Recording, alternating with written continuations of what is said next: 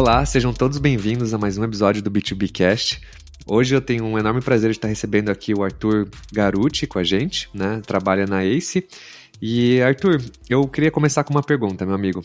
Quem que é o Arthur Garuti? Fala, Bruno. Muito bom estar aqui contigo, meu sócio.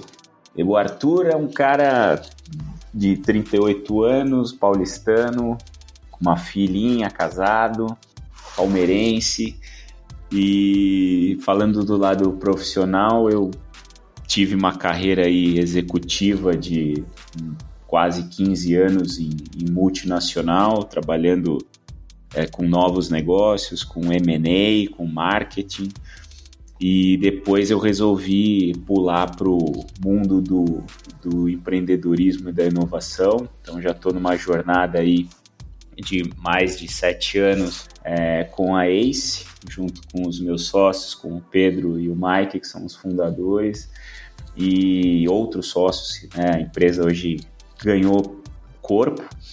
E a ACE basicamente é uma empresa de inovação que investe em startups e que ajuda grandes empresas também a alcançarem novos patamares é, usando a inovação a seu favor. Então a gente é, do lado de investimentos, né?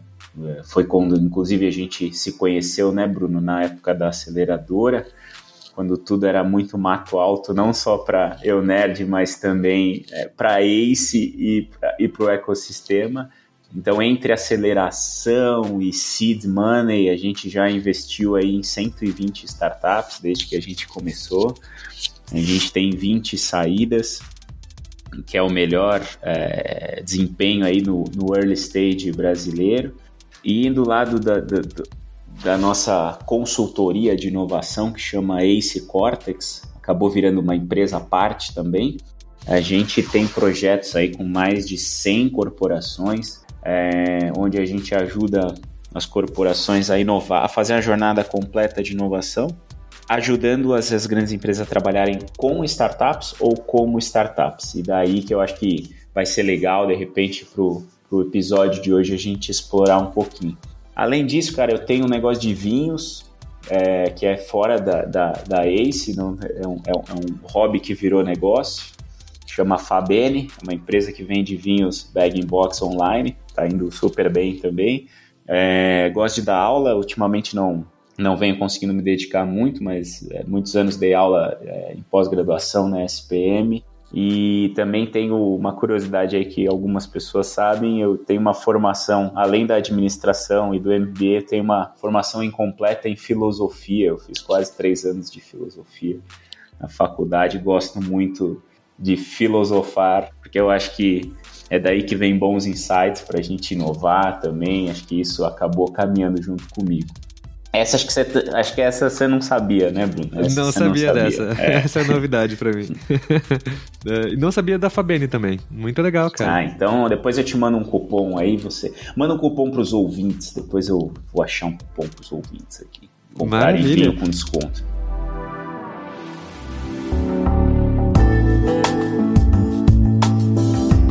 Por que você não começa contando um pouquinho pra gente, né? Eu acho que a gente já se conhece há um bom tempo, né? É, já somos sócios há um bom tempo, né? E eu, cara, adoraria escutar um pouquinho, assim, da sua jornada como Ace, como Arthur e até o momento que vocês chegaram aqui. É, se você puder contar um pouquinho de em que momento que vocês decidiram pular para Ace Cortex e separar ela. Eu adoraria escutar um pouco essa jornada para dar contexto para os ouvintes, né? E aí depois a gente mergulha nos tópicos. Tá bom. Bom, a minha pessoal, eu é interessante porque tem a ver com, com o que nós vamos conversar hoje aqui.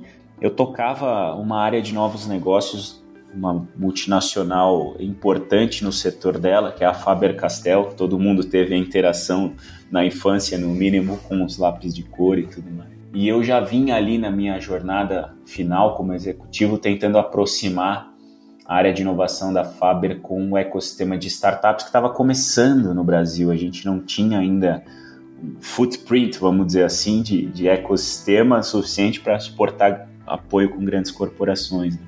E, e nessas andanças me despertou muito toda a euforia do ecossistema, aquilo ainda estava começando, né? Era 2013, 2014, não tinha muita coisa. Acho que você nem tinha Eu Nerd ainda, né, Bruno? Nessa, nesse... Começou em 2014. 2014. E 2014 foi o ano que eu, que eu me juntei é, na ACE, né? Que a gente chamava Aceleratec ainda, né? Enfim, eu tava eu, do meu lado, assim, nessa época, né? 2013 para 2014, eu tava ali perto dos meus 30 anos, repensando minha vida, minha carreira como um todo. Eu tinha acabado de casar e eu queria coisa nova, né? Então eu, eu pulei fora, cara, do mundo corporativo, dei uma de louco mesmo, pedi minhas contas. Não, não, não tão louco, porque eu fiz uma reserva de um ano de salário para é, poder me organizar. Louco sensato. É, é louco sensato, né? Com uma perda, per, uma perda tolerável de um ano, assim, para ver o que eu queria fazer. É, foi uma grande ruptura, não foi nada fácil esse processo, porque eu vinha de uma batida de promoções e a minha vida tava tudo. Sabe quando a vida tá tudo funcionando, tudo bem, tá? E aí, puta, encerrei e aí falei, não, vou ficar um aninho aí pensando. Não era um sabático, mas era um negócio que eu queria ver se eu ia para um lado de consultoria ou se eu ia empreender um negócio do zero. E aí fui conversar com o Pedro Weingärtner, que é o fundador da ACE junto com o Mike, para contar para ele que eu tinha saído da Faber-Castell e que eu e que eu tava por aí, né? Tava aí dando, dando sopa, mas sem nenhuma intenção, cara. A gente foi tomar um café de boa. É, e eu já conheci o Pedro porque eu estava tentando levar a Aceleratec na época para dentro da Faber-Castell. E nessa conversa, cara, que foi lá na, no prédio da pós-graduação da SPM, eu falei, cara, eu, eu, não deu certo o que eu queria fazer contigo lá na Faber-Castell, mas eu acho que as grandes empresas estão precisando muito se aproximar do ecossistema de startups e criar um, um, novo método para inovar, para realmente colocar inovação aberta. E aí ele falou, Arthur, a gente está aqui acelerando startup. Tá, na época era, eram programas igual você entrou, né, Bruno? Eram uns bets, então a gente pegava, eles pegavam, né, não tava ainda, pegavam 10, 15 startups ao mesmo tempo e colocava lá nos prédios, é, nas salas ociosas da pós-graduação da SPM.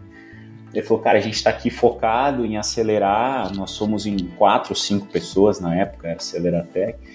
É, mas, bicho, você quer vir para cá, você quer tentar é, colocar isso como um produto aqui dentro da Aceleratec e tal, está convidado. Eu falei, só que, aí, só que ele falou, cara, não, não tenho como te bancar com, com o seu salário de executivo na época e tal.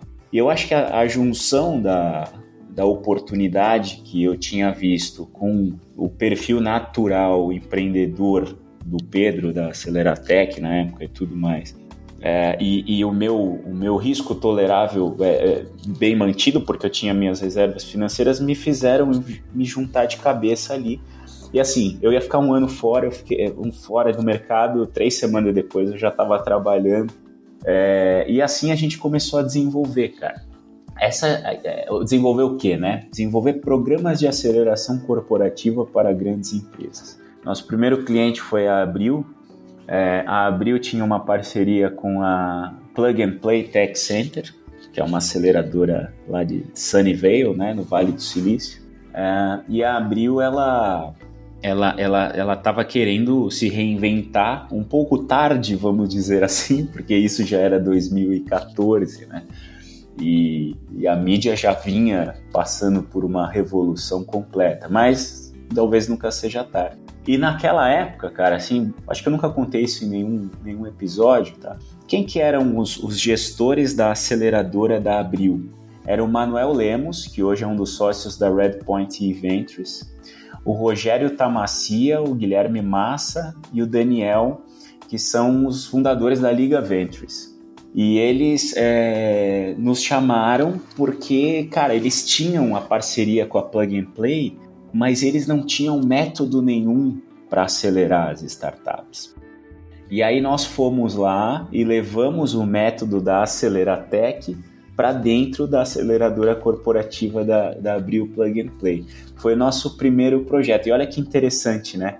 É, como que o ecossistema foi se formando à, à medida que essas relações foram construídas. Depois a, a Abril Plug and Play acabou, o Manuel Lemos foi para Redpoint e o Gui, o Rogério e o Dani criaram a Liga Ventures é, muito em cima do que a gente aprendeu juntos ali da relação Aceleratec e Abril. Então, foi bem legal isso. Depois vieram outros outros clientes, a Intercement, que é, um, que é uma, uma, das maiores cimenteiras do mundo. Nós fomos, talvez, junto com eles, as primeira empresa assim que é, desse setor, talvez no mundo, que investiu em startups early stage. Nós fizemos isso com eles, com algumas Construtex. Aí a coisa começou a andar, vieram outros players, isso já em 2015, a Algar, que depois originou a Algar Ventures, a Enel, é, que antes chamava Ampla e depois virou, virou a Enel aqui no Brasil. É, a ponto, inclusive, da gente, como ACE, organizar um grupo que chamava Brasil Ventures, que eram, eram grupos de debate para que as empresas, os executivos de inovação das grandes empresas pudessem se reunir para debater que raios era esse negócio de se aproximar com startup. Não se falava de corporate ventures, corporate venture capital. Era assim, cara, meu, eu preciso inovar e não sei muito bem como fazer. E aí eu fui, cara, dedo a dedo, chamando os executivos. É, o Flávio Pipas participou antes mesmo do, do, do, Cubo ser fundado, Cássio Espina. Cara, toda essa galera hoje que tá aí, nas, na, a Karime, que agora tá na, tocando a BASF Venture Capital no Brasil, toda essa turma era uma galera ainda muito desbravadora e a gente estava junto tentando entender os padrões. Né? O pessoal early stage do é, mercado. É early né? stage do mundo do corporate ventures, né? E, e, isso foi muito legal, cara, de até fazendo um pouco de regressão contigo aqui, eu tô me sentindo um pouco velho já, porque é, são, é, são sete anos, né? Que, que parece pouco, mas o quanto isso evoluiu. O Peter Seifert, lá da Embraer, que agora tem a Valitec, né? Também era parte desse, desse grupo. E acho que foi esse grupo no final do dia que foi fundado pela, pela ACE, né? Que acabou é, desbravando de fato o, o, corporate venture e o corporate venture capital no Brasil. Todos, todas essas pessoas hoje estão. Sabe o que me lembra essa história? Me lembra a máfia do PayPal, né? Que o pessoal saiu do PayPal, foi lá, montou LinkedIn, YouTube, Tesla. É, cara, é, é muito, é muito legal assim e, e revisar isso na minha mente. Agora nesse episódio está sendo algo super bacana eu lembro que, por exemplo, a Apex, que tem um trabalho fenomenal, né? O Jaime Queiroz, que é da Apex, era um cara que estava tentando entender como que é, ele podia aproximar as corporações da agência, né, da Apex, e a gente convidou ele para esse grupo também. Enfim, cara, isso acho que foi um, grande destravador assim da, das boas práticas no Brasil. E com isso a Ace foi ganhando corpo, né, nessa relação. A gente foi entendendo que não era só pegar startup early stage e levar para corporação, os desafios das corporações são muito maiores. A gente foi evoluindo nessa jornada até que a gente entendeu que dava para ajudar de ponta a ponta e criamos a Ace Cortex, né? Então, é, a gente sempre investiu desde o dia zero da Aceleratec em startups. O programa corporativo que chamava Acelera Corp foi fundado em 2014, quando eu vim para a Aceleratec. Em 2016, a Aceleratec virou o ACE, porque já a gente já chamava internamente, não sei se você vai lembrar, Bruno, mas as turmas de aceleração era ACE 1, ACE 2, ACE 3. Lembro, lembro. Porque a Aceleratec era um nome muito longo, né? A gente era o ACE 5. É, então você era o ACE 5, né? Na sua época era, era você, era a Beleza App, eu acho. Tá, tinha o... A Tati Aoki, né? Tinha o pessoal lá da Pet. Pet, Pet Anjo, Pet Carol, Anjo, o Tiagão. Uh -huh, o, o Martim também. Martim, né? Easy Casa. Casa. Então, o sócio uh -huh. do Martim, o Kim, hoje está dentro do Cortex trabalhando como consultor de transformação digital, cara. Eles Muito fizeram legal. a saída da Easy Casa agora, né, recentemente. E o Kim está testando novos áreas agora, é, pegando tudo que ele aprendeu de, de empreendedor e ajudando corporação a empreender. E essa é muito a batida do, do, do Cortex, né? Mas aí só para fechar a linha do tempo, em 2016 a gente mudou nosso nome, é, até para ajudar a, a, essa construção de que a ACE não era só mais uma aceleradora, mas sim um hub de inovação. A gente mudou para ACE e aí a célula corporativa começou a ganhar mais corpo até que recentemente aí há dois, três anos, a gente transformou é, a nossa consultoria em uma unidade de negócio à parte, que é o Ace Cortex, é, que hoje é tocada pelo LG Lima, que é um dos nossos sócios e está mandando super bem lá. O LG e a Milena, o LG é o CEO, a Milena é a CEO. É, o Cortex virou uma empresa de quase 100 pessoas hoje. O time de investimentos também é grande comparado com outras estruturas aí, mais de 10 pessoas. Porque você sabe, né, Brunão, você vive com a gente aí há 6, 7 anos a gente gosta de ajudar mais firme, assim, né? Então, o Luiz te ajuda bastante lá. É, a gente está sempre tentando ir além do, do dinheiro só na, nas relações.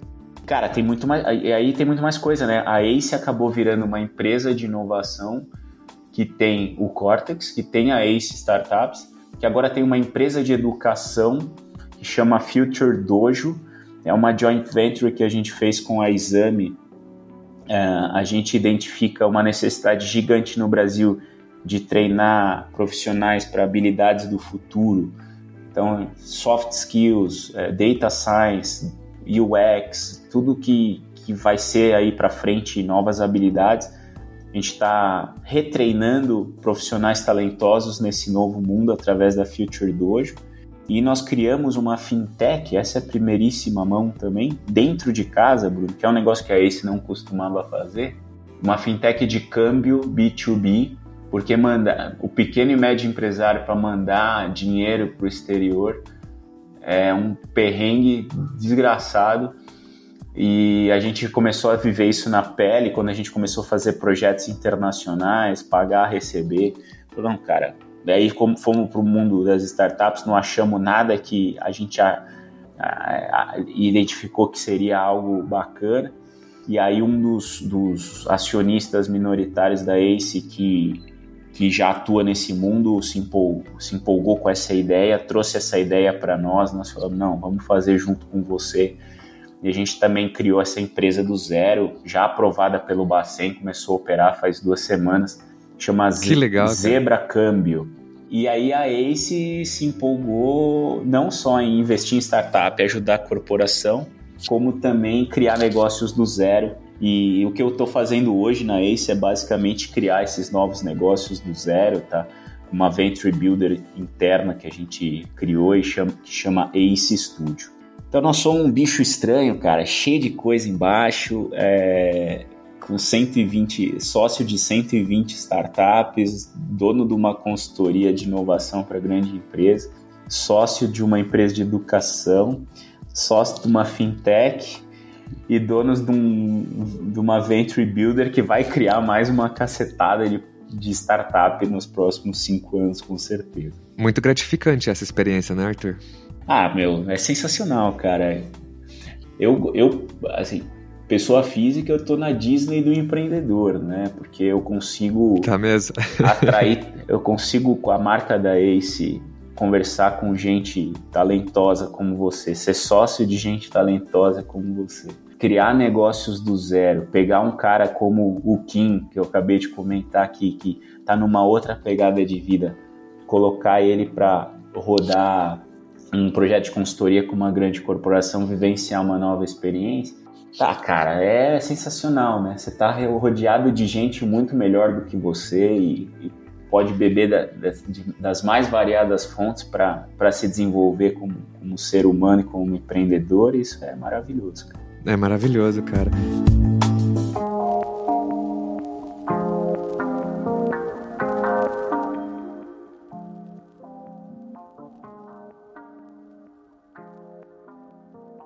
Arthur, que história, que momento maravilhoso que é está. Não sabia que hum, a Ace estava virando esse bicho de sete cabeças, assim. Eu tinha, eu conhecia o Cortex, conhecia a Ace Startups, mas cara, fiquei assim impressionado. Isso me leva então para nossa primeira pergunta, cara. Assim, você tem uma experiência muito legal como Ace e como B2B. Como que você vê o mercado hoje? Né? Acho que a gente está num momento tão bom, né, de, de corporates, de uh, todo mundo querendo falar de startup, um hype, né? na sua visão hoje, quando que começou esse movimento do mercado entrar nesse hype, as grandes empresas buscarem entrar nesse, nesse mundo? E Qual que é a sua visão nos próximos anos desse mercado? É, o corporate venture não é algo novo, tá? Tem até um estudo legal do CB Insights que é, mostra cinco ondas do, do corporate venture capital no mundo. A primeira operação de corporate venture que foi feita foi pela Dupont, lá no início do século passado, antes da Primeira Guerra Mundial. E foi pelo seguinte: a Dupont vendia couro sintético. Não sei se você sabe dessa história, mas a, Dupont vendia couro sintético e estava nascendo lá naquela época uma empresa que estava criando uns negócios chamado automóvel, que era General Motors. E a Dupont queria vender couro para a parte de estofado da General Motors. E aí o que, que eles fizeram? Eles investiram uma grana nessa empresinha que estava começando de automóvel para desenvolver o mercado que é, ia comprar o couro sintético dela. Essa foi a primeira operação de corporate venture, é, corporate venture capital que aconteceu, tá? E aí, o, legal. E aí o Pierre Dupont, que era um dos, dos donos né, da Dupont, virou o CEO da General Motors por um tempo para poder apoiar. Então, além do, do capital, levou também intelecto para dentro dessa nova operação. É isso foi evoluindo, pô, tem vários cases de CVC legais aí, a ExxonMobil, é, a Intel mesmo, que é, também criou os chips semicondutor, é, precisava desenvolver o mercado para que as pessoas comprassem chip, né, para as empresas comprarem chip. Então ela foi lá e começou a criar um monte de startup recentemente há uns 4, 5 anos, vendeu boa parte do portfólio da Intel Capital a bilhões, assim, conseguiu fazer um retorno. Então, não acho que é novidade. Acho que para o Brasil é mais novidade. Tem muito a ver com essa história que eu contei. Né? Pós 2010, as empresas incumbentes precisando se reinventar, não sabendo muito bem o que ia acontecer com a digitalização e com, e, e com os seus processos e e a própria inovação sendo colocada em xeque, aí eu acho que no Brasil começou a, a desenrolar mais, né? Mas quando a gente começou com a Aceleratec, por exemplo, cara, eu contava em menos de duas mãos quem tinha é, braços de corporate venture capital nas organizações aqui no Brasil. Hoje a gente já está tá falando com certeza Aí eu não tenho os números muito mais é, frescos, caras, mas, mas com certeza perto de 100 iniciativas já no Brasil a gente já tem. E, e quando foi que deu essa explosão, assim, de que o pessoal falou, putz, preciso pôr isso dentro de casa? Eu acho que tem, tem os mitos que são criados, né? Então, assim, no começo da década passada, já estamos na década de 2020, na né? década passada, qual era o caso clássico que em todas as apresentações? Ah, a Blockbuster foi comida pela Netflix, a Kodak não investiu nas suas câmeras digitais e foi comida. É, tem vários mitos que foram criados em relação a isso, e aí isso gerou aquele sentimento do, do fear of missing out, né? Eu, puta, não posso ficar de fora, então eu vou lá e vou começar a acelerar startup, começar a investir em startup. Porque dinheiro não é muito problema para essas corporações, né? Elas são geradoras de caixa, e é mais uma questão de mentalidade. Então, o que, que eu percebo nessa questão toda aí do, do CVC do, do CV? Você tem dinheiro, mas você tem medo de errar. A maioria dos executivos é, tem um pouco, não é a maioria, eu não gosto de generalizar, boa parte de, dos executivos, os C-level, os donos de empresa, tem medo de errar. Então ele prefere, às vezes, ao invés de, sei lá, pegar um milhão, 10 milhões de reais, e recortar 10 cheques de um milhão e investir em 10 ideias ou MVPs ou startups que pode, ele pode perder esses 10 milhões, mas às vezes 10 milhões de perda representa menos de 1% do lucro total daquele ano, mas ele não quer perder, porque o medo de perder é maior do que a vontade de ganhar no futuro. Aí ele pega esses 10 milhões e coloca onde? Ah, vamos fazer um facelift aqui da, da linha existente de produto, vamos, vamos melhorar, o, vai ficar só na melhoria contínua, né? Não que a melhoria contínua não seja boa, mas a melhoria contínua ela vai dar ganhos incrementais de valuation, é, marginais, vai dar ganhos marginais de valuation, ganhos marginais de eficiência operacional, de custo, etc. O ganho exponencial vai vir do desconhecido.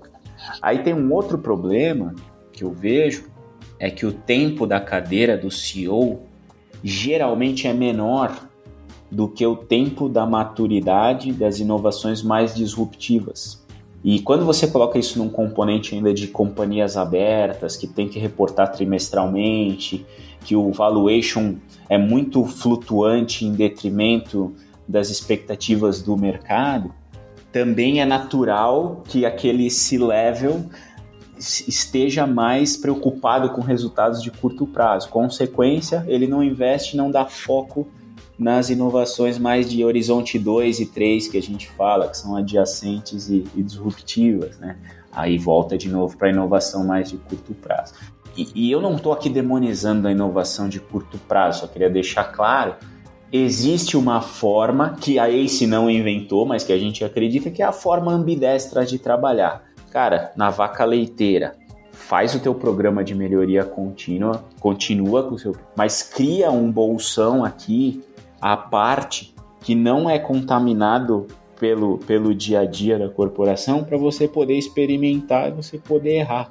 E é por isso que cada vez. Aí, aí eu acho que os bons cases brasileiros começaram a aparecer.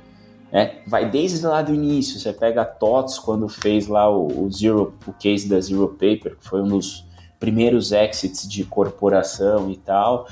É, você pega o Itaú com o Cubo, que permeia ali no, no CVC com o cowork, você pô, esteve lá muito tempo, né, Bruno, com a Ionerd, você sabe o quanto aquilo gera networking, traz oportunidades de negócio. É, então os bons cases começaram a vir e as corporações, os executivos começaram a entender que dá para mesclar. Tudo tem a ver, acho que, com a jornada, sabe? É, eu acho que, por exemplo, você pega algumas corporações muito ansiosas, tá? O cara já quer montar um CVC direto. O que é o CVC? É um fundo de venture capital comandado por uma corporação. Como um venture capital funciona no tradicional? Ele o primeiro fundo dele ele levanta lá uma grana com sócios, né?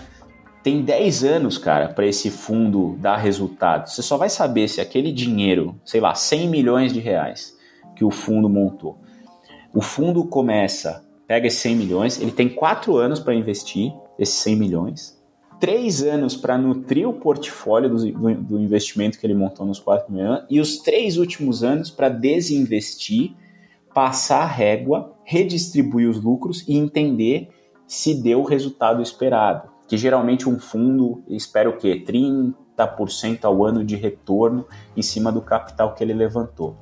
Primeira pergunta que um CVC tem que fazer é: você está disposto a jogar o mesmo jogo do VC? Está disposto a esperar 10 anos para ver se tudo que você está colocando de dinheiro agora vai dar retorno ou não? Se não está disposto, cara, desce algumas casas e tenta entender como esse mundo funciona e por que esse mundo funciona. E aí a, a, ilusão é o seguinte, como as empresas têm muito dinheiro, às vezes 100 milhões, 200 milhões, 500 milhões, não significa nada para essas empresas que estão acumulando caixa há 30, 50 anos.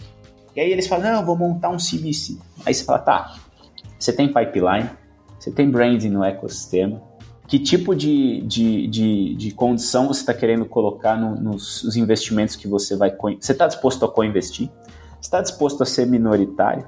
Está disposto a deixar o empreendedor com autonomia total? Está disposto a perder esse dinheiro? a perder todo esse dinheiro, porque quando o venture capital ele é montado, ele está disposto a perder todo o dinheiro. Você está disposto? Cara, se ele não tiver, volta várias casinhas e não monta um CVC. Tem outras formas de você interagir com o ecossistema de startups e fazer inovação aberta sem ser o CVC. O CVC é a última etapa, é o santo grau ali. Como eu vejo a, a, a jornada, tá? E, e, tem muita confusão também. CVC é uma coisa, Corporate Venturing é outra. O CVC está dentro do Corporate Venturing. O que é Corporate Venturing? É você criar inovação aberta para criar novos negócios com startups ou, ou criando startups, tá? Assim, passo um é tenha uma tese clara de inovação, atrelada ao, teu, ao planejamento estratégico. Boas teses, por exemplo. Tem uma empresa que a gente é cliente aqui que eu, eu vou não vou falar o cliente nosso, eu não vou falar o nome para preservar a estratégia. São os caras manufatureiros e colocaram uma estratégia de que daqui cinco ou sete anos, se eu não me engano, 20% da receita desse grupo tem que vir de serviços e não mais de manufatura. Legal. Então a gente entende que a inovação vai estar tá dentro, vai 80% da inovação dessa empresa vai vir para cumprir com esse objetivo de criar servi camada de serviços para a organização. Legal, isso faz parte da tese de inovação desse grupo. O segundo passo é o que, que eu vou fazer usando startup já existente, o que, que eu vou fazer dentro de casa. E aí esses programas têm que andar juntos. Você pode criar é, um programa de inovação aberto, um lab, tipo o Boost Lab do BTG Pactual, você pode criar um tipo um Braskem Labs, alguma coisa assim. Mas você também deveria, algumas coisas que não tem prontas no mercado, você poderia pegar os seus talentos internos, criar squads e montar programa de intraempreendedorismo para criar coisas do zero e aproveitar da, da cadeia do, do, do teu negócio atual. Né? Isso é um, uma baita vantagem. Então, esse seria o passo 2, tá? Identificar o que, que eu vou fazer com startup, o que, que eu vou fazer com uma startup. Passo 3 é você tentar ir além do que você faz com startup, às vezes, para ah, contrato uma startup para a área de RH, contrato uma startup para a área financeira, tá? Vamos criar produto conjunto com startup, vamos fazer prova de conceito, né? Por exemplo, positivo e eu nerd indo junto ao mercado para fazer um, um trabalho com os clientes da Positivo. Cara, isso, fazer um revenue share em cima disso. Isso já é um negócio evoluído, parece que não, mas já é bem evoluído, né, na jornada total de, de corporate venture.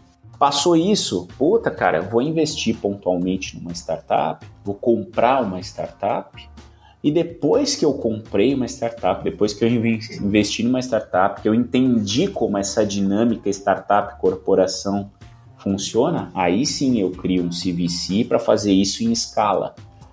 É, no, no, mundo das startups, o, o, Paul Graham, eu acho que falou isso, que é o, que é o fundador da Y Combinator, no começo você tem que fazer coisas que não escalam, para justamente você aprender que é escalar. Se você quiser escalar logo de cara e achar que o dinheiro resolve tudo, você vai escalar a ineficiência, o que é péssimo para qualquer negócio, seja grande ou pequeno. Falei pra caramba, né, Bruno? Vou parar aqui, deixar você falar. Cara, um na verdade, tá incrível, assim, esse bate-papo, porque tudo que você tá respondendo era tudo que eu ia te perguntar, entendeu? Então eu.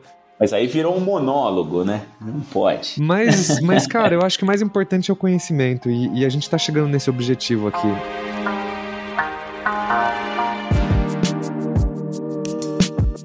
E aí você estava falando que são três passos, né? Então, podemos dizer que são três passos para um CV, por exemplo, estruturar mais ou menos uma, né, ter dentro de casa uma estrutura, assim, né? E eu achei muito legal isso, é muito legal os cases também. E aí eu, eu queria entender, o, baseado em tudo isso que você falou, por que a Ace montou uma Venture Builder? Se, por exemplo, tem muita empresa fazendo isso dentro de casa, e por que vocês falaram, putz, não, e se o cara não quiser fazer dentro de casa, eu faço para você? Eu fiquei super curioso dessa correlação entre os dois, entendeu? A gente não gosta tem um princípio na Ace que é o walk the talk, não é a gente que inventou também, mas assim, a gente não pode receitar algo que, não, que a gente não prove no próprio corpo.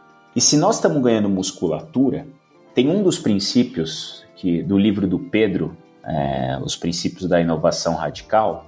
Né? Estratégia, o livro é a Estratégia da Inovação Radical.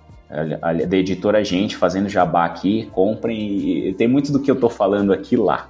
Tem um dos princípios que a gente acredita muito, que é mate seu próprio negócio. O outro princípio é design organizacional. Você tem que ter um design organizacional que permita o velho e o novo conversarem e não se atrapalharem governança e tudo mais. E um outro princípio, não vou falar todos, mas os três que eu acho que endossaram a nossa decisão de criar uma Venture Builder, então é design organizacional, mate seu próprio negócio e pense como um investidor. Tá, você vai falar, porra, mas a Ace é investidora, vocês nasceram como investidor. Sim, só que à medida que eu não sou só um venture capital, que eu sou um venture capital, uma consultoria, uma empresa de educação, e agora uma fintech de câmbio, eu sou uma holding de empresas. Eu, como holding, preciso pensar como investidor. E eu preciso ter alternativas para investir. Eu, como holding, preciso saber o que, que pode matar meus negócios, cara. Eu não sei se o Venture Capital vai ter uma revolução daqui 5, 10 anos, que robô que vai alocar dinheiro e vai dar mentoria e eu não preciso mais viver. Eu não sei se as consultorias vão passar a ser empresas de inteligência artificial, como oráculos, que você pede uma resposta e a consultoria te traz. Então, cara, eu preciso criar coisa nova. E aí, se eu, como Ace, que presto consultoria também para grandes empresas, não tenho a minha própria ambidestria, não tenho um lugar onde eu possa experimentar, incubar, perder dinheiro do zero, com pele em jogo 100%, como que eu vou receitar isso para os outros, cara? Então a gente criou também por isso. Tá? Mas talvez mais por uma motivação filosófica, aí vem o meu lado filosófico, o lado filosófico do Pedro, do Mike, de todo mundo, que é o porquê que a Ace existe, cara. A Ace existe, não sei se você tem isso tão claro, mas a gente vai começar a deixar isso cada vez mais claro para o mercado. A Ace existe para ajudar o Brasil a se transformar pela inovação. Então, se eu quero ajudar o Brasil a se transformar pela inovação, eu tenho que ter o álbum de figurinha completo de A a Z, que passa por ajudar corporações, investir em empreendedores que já criaram seus negócios e que estão aí querendo ir para o próximo passo, e passa por eu criar os negócios do zero que eu entendo que são importantes para essa jornada de transformação do Brasil. O legal da Ace é que a gente só criou essa Venture Builder oito anos depois, né? É, então a gente montou uma rede que me permite ser sócio de uma corporação, que me permite ser sócio de um empreendedor de, de primeira, segunda, terceira jornada me permite trazer um talento que cansou do mundo corporativo, mas é um intraempreendedor e quer empreender aqui conosco. E eu posso ser sócio de toda essa galera. Então é por isso que a gente criou, cara, para aproveitar da rede e poder acelerar nosso, no, no, nossa busca por esse propósito maior de transformar o Brasil pela inovação. E cara, é um propósito muito claro mesmo quando você olha o big picture de tudo que vocês estão construindo hoje faz sentido, assim, eu consigo ver as peças quebra-cabeça formando essa, essa conjuntura, né? Uhum. Cara, muito legal. E aí eu queria aprofundar um pouquinho na parte de, de CVC agora, assim. Uhum. É, eu também não vou me estender muito, porque eu acho que, cara, você já deu uma baita de uma aula e eh, às vezes o pessoal pode sair aqui mais confuso do que com respostas. é. Mas o bom é que nas dúvidas o pessoal te procura e aí você conversa com eles claro, também, né? Claro. E quem sabe até não gera uns leads aí é, pra isso. Vamos criar negócio junto aí, galera. Com certeza. Cara, baseado nessa sua experiência, nessa jornada desde o Day One na Ace montando essa área de B2B, de Open Innovation, se você pudesse elencar hoje três maiores desafios que as empresas têm hoje na hora de falar, putz, vamos começar a trabalhar com inovação. Quais seriam eles? Desafio 1: um, falta de clareza do porquê fazer isso. Se a inovação não está atrelada à estratégia corporativa, você está fazendo algo errado. Se a estratégia de CVC não estiver atrelada à estratégia de inovação, então é uma casquinha de cebola, né? Tá errado também. Então, cara, passo 1, um, refine a sua tese de inovação muito bem. Passo 2. Não ter consciência de que um CVC é um venture capital que tem que jogar o jogo do venture capital. Ou seja, que eu falei aqui, né, Bruno? Saber que é um negócio de longo prazo, geralmente 10 anos, saber que você vai colocar esse dinheiro no fundo e que você vai precisar, vai precisar de uns 3, 4 anos para investir todo esse dinheiro.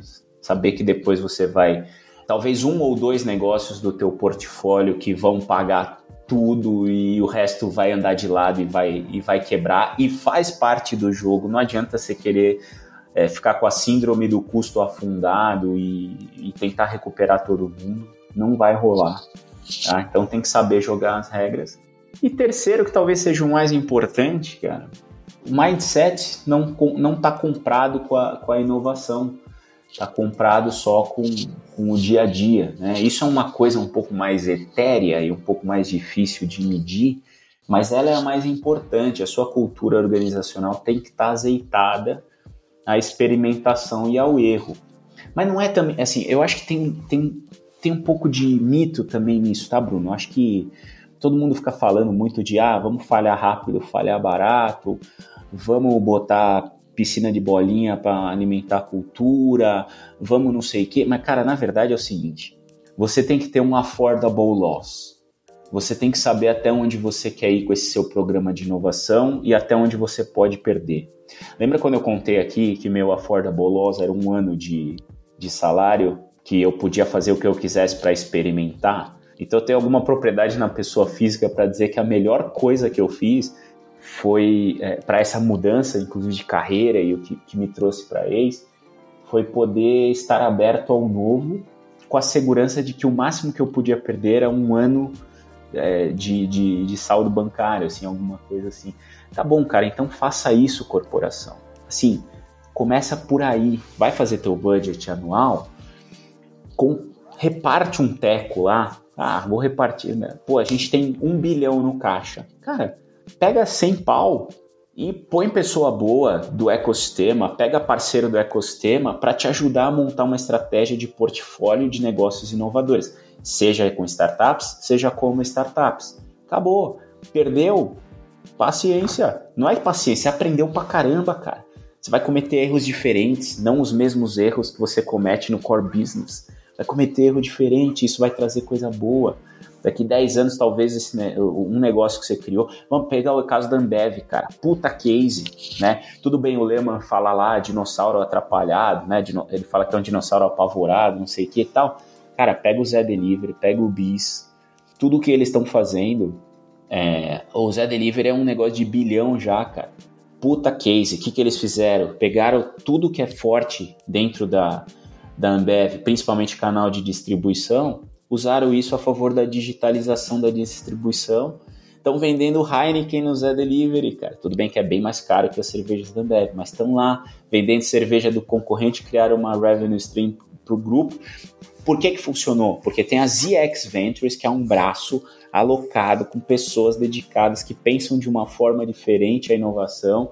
Então lá, estão fazendo negócio e se errar, errou, paciência. Cara. Então, é que a gente tenha mais essa lógica de Ambev e ZX Ventures nas principais empresas do Brasil, isso tem a ver muito com a cultura. Tá? Então é capital, cultura, governança. Acho que essas seriam as três dicas. Isso me leva até a, a próxima pergunta: cultura. Como que cultura influencia para uma empresa a construção da inovação? Para mim, ela é a pedra filosofal da inovação. O que é inovação, né, cara? Assim, eu não tenho talvez um conceito muito proprietário sobre inovação, mas eu gosto muito de pensar que é resolver problema de um jeito diferente do que todo mundo faz, né? Algo nessa linha, assim. É, então, se eu não estou aberto à mudança, se na cultura não existe um traço de abertura à mudança, de questionamento, segurança psicológica para que a liderança e o liderado possam fazer as ideias prevalecerem e não as cadeiras e a hierarquia prevalecer, né? isso tudo não é fácil mexer, cara, porque existem símbolos dentro da cultura, né? Não adianta ser o presidente chegar lá no púlpito da convenção falar, ó, oh, galera, agora nós vamos inovar, tal, não sei o quê, mas ó, tudo que passar diferente da política aqui do, dos negócios tem que passar na minha mão. Cara, acabou, cara. Você criou uma burocracia gigantesca porque o cara tem que aprovar tudo, o olho do dono e tal, não sei o que. Então, cara, assim, cultura são símbolos, né? Me faz até pensar em casos práticos, né, do mercado que a gente vê muita lá no Cubo, muita POC, né, com corporate, né? E aí chega a empresa com aquele discurso tipo, não, cara, tem um problema aqui, vamos resolver, vamos resolver. E aí a startup entra lá, cara, só que ele, ela entra e aí o time de inovação meio que põe na força dentro de outras áreas. E as outras áreas, tipo, estão lá com as metas, as rotinas, e aí de repente o pessoal tem que parar para testar uma coisa nova na área. E aí cara, começa a quebrar tudo, o pessoal não quer, vai meio que na força. E, e, são casos que a gente vê direto isso, né? Essa curva de aprendizado que tem enorme, né, cara? E aí eu fico com essa pergunta, né? Será que se eu tivesse no lugar da corporate, primeiro eu trabalharia na minha cultura antes de iniciar os programas de inovação aberta? Ou será que eu iniciaria os programas de inovação aberta, mas fomentaria em paralelo o intraempreendedorismo, né? É um dilema Tostines esse, né? Vende mais porque é fresquinho ou fresquinho porque vende mais? Bom ponto. Bruno, acho que o primeiro ponto é que não existe resposta certa para cada para todas as empresas. Se existisse um playbook, é, pode até ter um playbook assim de orientações gerais, né? Então os livros aí da ACE falam um pouco de orientações gerais, cara, que é o inovação radical e transformação radical. Mas, cara, assim, talvez tem gente que fez a forceps e depois deu certo puta, vamos fazer, vamos montar aqui a célula, deixar os caras aqui apartados, né? Não sei como foi na Ambev, por exemplo, ZX, tá? O Bruno Stefani chegou também, que era um cara que já veio do Itaú, trabalhava com inovação junto com o time do Cubo, é um cara que conseguiu trazer umas coisas legais lá, é parceiro nosso no Cortex também. Eu acho que Depende, cara. Depende muito. É, o que o, o, pior de tudo é a inércia. Você não fazer nada. Vai e faz, cara. Tá com uma convicção? Prova. Faz. Passou itera. Então, assim, faz e itera, né? Build, Measure, Learn, Lean, Startup. Pega o Eric Ries, para de ler só o Eric Ries e aplica. Aplica ele na prática, isso vai gerar movimento. E a partir do movimento você vai iterando e você vai aprendendo o seu próprio caminho. Baseado em tudo isso que você falou, eu fiquei só com uma dúvida a inovação que as empresas devem buscar nesse build, measure e learn, né? A gente você recomendaria elas buscarem uma inovação mais a curto prazo para entender e colher, né? Ou mais a longo prazo? Porque você mencionou muito os dois cenários, né? Mencionou um cenário de longo e de curto. E aí eu fiquei com essa dúvida. Na sua opinião, para uma empresa que vai iniciar esse trabalho agora, curto ou longo prazo? Eu gosto de pensar no famoso sonha grande, começa pequeno, escala rápido. E aí acho que esse framework ajuda bastante. O que é o sonha grande no final do dia para inovação? Tese de inovação clara, conectada à estratégia corporativa. Então, se é os 20% lá da manufatura que é virar serviço, ou se é digitalização completa da minha cadeia, não sei o que, que é. Né? Aí o começa pequeno viria talvez num horizonte de eficiência operacional, para que o programa de inovação para aqueles mais resistentes comece a mostrar resultados rápidos. Às vezes é o seguinte, cara, vamos melhorar nosso processo seletivo aqui de pessoas, vamos pegar uma HR Tech e reorganizar o pipeline de talentos da, da empresa para depois isso se conectar com os squads que eu vou montar no programa de, de intraempreendedorismo, por exemplo. E aí você gera, às vezes, uma economia plugando uma startup. Pega aí o Nerd. Puta, vamos pegar aí o Nerd e vamos, vamos, vamos através de uma startup, reduzir o custo do, de TI drasticamente, trazendo um, uma, uma manutenção por demanda aqui, on demand. Cara, vamos. E aí a área de TI, a área de manutenção, sei lá quem, vai ficar feliz da vida. O cara resistente e tal vai ver que deu resultado. E aí você vai fazendo um um desse em cada área de suporte de repente, que, que geralmente são as áreas que têm mais resistência à inovação, porque os processos têm que funcionar como se fossem trens alemães, né? Pronto, foi. E aí isso vai ganhando motion, vai criando comitês, vai fazendo a coisa acontecer. Então acho que esse seria um bom framework para começar a pensar. Excelente, cara. Gostaria de deixar alguma dica para os nossos ouvintes? Eu queria recomendar Eu Nerd para as empresas que estão precisando otimizar os programas de manutenção de TI, etc. Cara, eu queria fazer um convite aí para toda a corporação ou qualquer executivo de uma grande corporação que está meio perdido, não saber muito bem o que fazer, ou os que já têm programas de inovação rodando e gostariam de dar um, um level up, a tomar um cafezinho com a gente aqui do Cortex. Para as startups que estão em estágio é, de seed money e principalmente B2B, já que estamos no B2B Cast, é, procurar a gente para conversar aí na startups, já tem que estar tá faturando, já tem que estar tá com MVP no ar, já tem que estar tá com uma equipe completa, mas a partir disso a gente quer olhar. E empreendedores que estão numa nova fase da vida, que, que querem um parceiro para criar negócios do zero, também queria conversar através da, da Venture Builder. Arthur, muito obrigado pela aula, pelo seu tempo e sempre um prazer enorme conversar com você. Igualmente, cara. sucesso para o Nerd, para o Bruno e para todo mundo que está ouvindo aqui. Todos nós.